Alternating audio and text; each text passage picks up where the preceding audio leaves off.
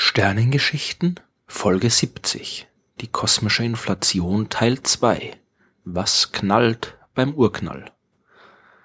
In der letzten Folge der Sternengeschichte habe ich über das Urknallmodell gesprochen und erzählt, dass es zwar im Lauf der letzten Jahrzehnte jede Menge Beobachtungen gegeben hat, die gezeigt haben, dass das Universum sich tatsächlich immer weiter ausdehnt und vor langer Zeit in der Vergangenheit entstanden ist und nicht schon immer existiert hat, aber bei den Details gab es noch ein paar Probleme.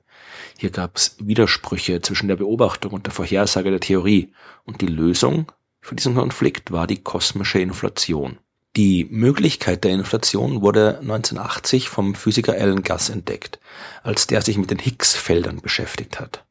Von diesen Higgs-Feldern habe ich in Folge 47 der Sternengeschichte schon mehr erzählt und man kennt die meistens zusammen mit den Higgs-Teilchen und dem Higgs-Mechanismus als dem Prozess, der allen Teilchen Masse verleiht. Im Detail ist das zwar ein bisschen kompliziert, aber fürs Erste kann man das so sagen. Der Higgs-Mechanismus spielt aber auch bei der Entwicklung des Universums und den Vorgängen kurz nach dem Urknall eine wichtige Rolle.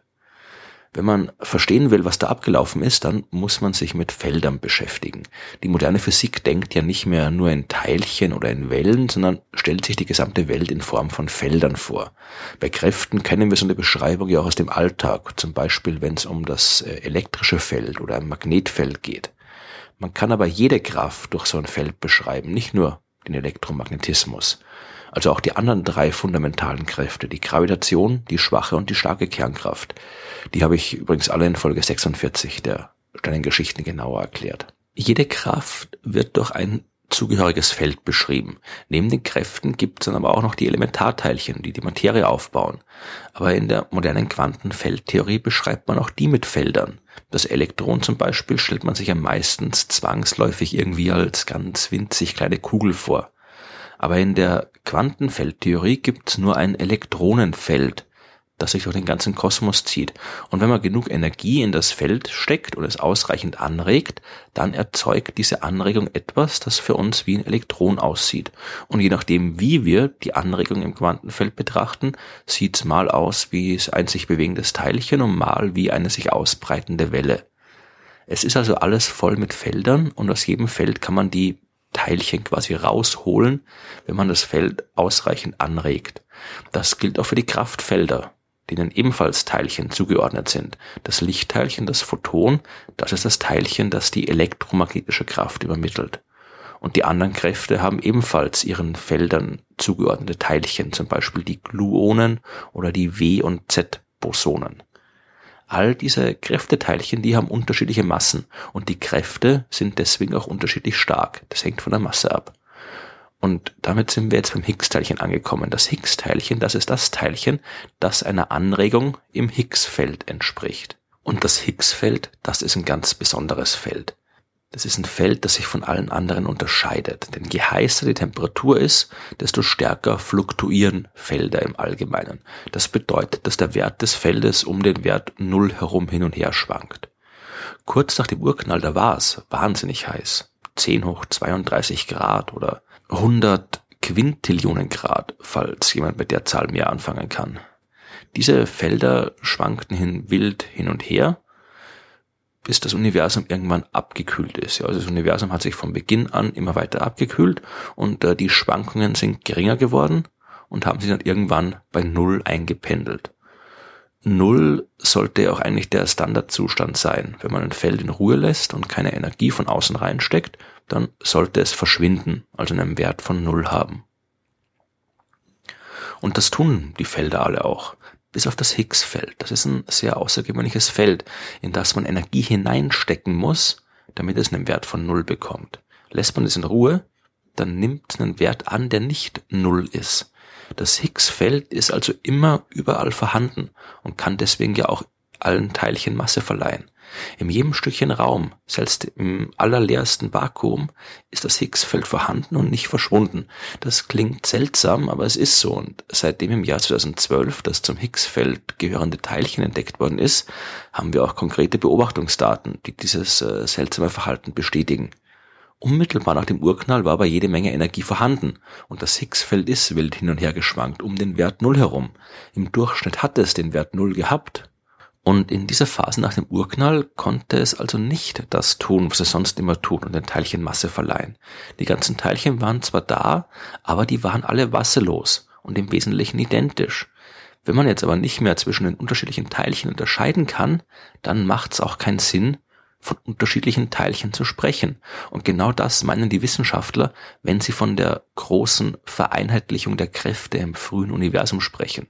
Damals war es so enorm heiß, und das Higgs-Feld hat so stark geschwankt, dass man zwischen den verschiedenen Teilchen und Feldern nicht unterscheiden konnte. Es gab keine Gluonen und Photonen und die dazugehörende starke Kraft und den Elektromagnetismus.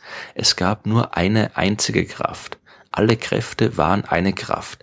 Erst als das Universum einen Sekundenbruchteil nach dem Urknall weit genug abgekühlt war, damit das Higgs-Feld seine wilden Schwankungen einstellen konnte, erst da haben die unterschiedlichen Teilchen ihre unterschiedlichen Massen bekommen und sich die eine Kraft in die vier Kräfte aufgespalten, die wir heute beobachten. Als Alan Guss 1980 das Verhalten von Higgs-Feldern im frühen Universum untersucht hat, da hat er eine ziemlich interessante Entdeckung gemacht. Der hat herausgefunden, dass so ein Higgs-Feld auch unterkühlt sein kann. Man kennt das Wort vielleicht von unterkühltem Wasser und das ist auch eine recht gute Analogie.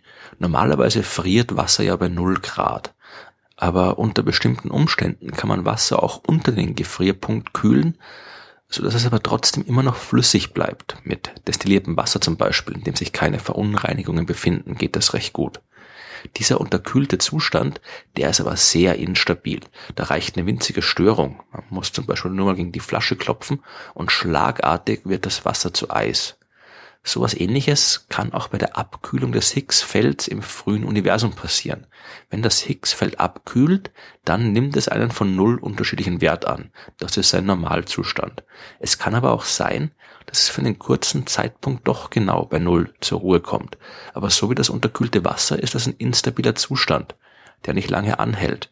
Und was äh, Ellen Gass noch herausgefunden hat, dieser Zustand, der baut eine Art negativen Druck auf, eine abstoßende Kraft. Und genau das ist die Inflation. Das Universum ist nach dem Urknall abgekühlt und das Higgsfeld ebenfalls. Es ist aber jetzt nicht direkt auf seinem normalen, von null unterschiedlichen Wert gelandet, sondern hat kurz in diesem unterkühlten Zustand verharrt, bei dem sich ein enormer negativer Druck aufgebaut hat. Und dieser Druck hat das ganze Universum regelrecht explosiv nach außen getrieben. Das war tatsächlich der Knall im Urknall. Die Inflationsphase, die war wahnsinnig kurz. Die begann 10 hoch minus 35 Sekunden nach dem Urknall und war 10 hoch minus 32 Sekunden nach dem Urknall schon wieder vorbei. Das ist so ein enorm kurzer Zeitraum, den man sich unmöglich irgendwie vorstellen kann. Aber in diesem enorm kurzen Zeitraum hat sich das Universum ebenso unvorstellbar weit ausgedehnt. Je nachdem, wie der Prozess genau abgelaufen ist, war es nach der Inflation 10 hoch 30 bis 10 hoch 100 mal größer als vorher.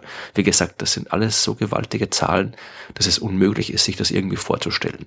Das Universum wurde aus einem unvorstellbar winzigen Gebilde, kleiner als das kleinste Atom, in unvorstellbar kurzer Zeit zu einem großen Universum und konnte sich zu dem Kosmos entwickeln, in dem wir heute leben. Die Inflation hat die Probleme der Urknalltheorie gelöst, die ich in der letzten Folge angesprochen habe. Urknall plus Inflation, das war ein ideales Modell, um die Entwicklung des Universums zu beschreiben. Nur ein Problem war jetzt noch übrig. Woher will man wissen, ob das mit der Inflation wirklich stimmt. Wie um Himmels Willen soll man jemals rausfinden, was in diesen unvorstellbar kurzen Zeiträumen nach dem Urknall wirklich passiert ist? Das erscheint unmöglich. Aber die Astronomen haben einen Weg gefunden und davon erzähle ich dann mehr in der nächsten Folge der Sternengeschichten.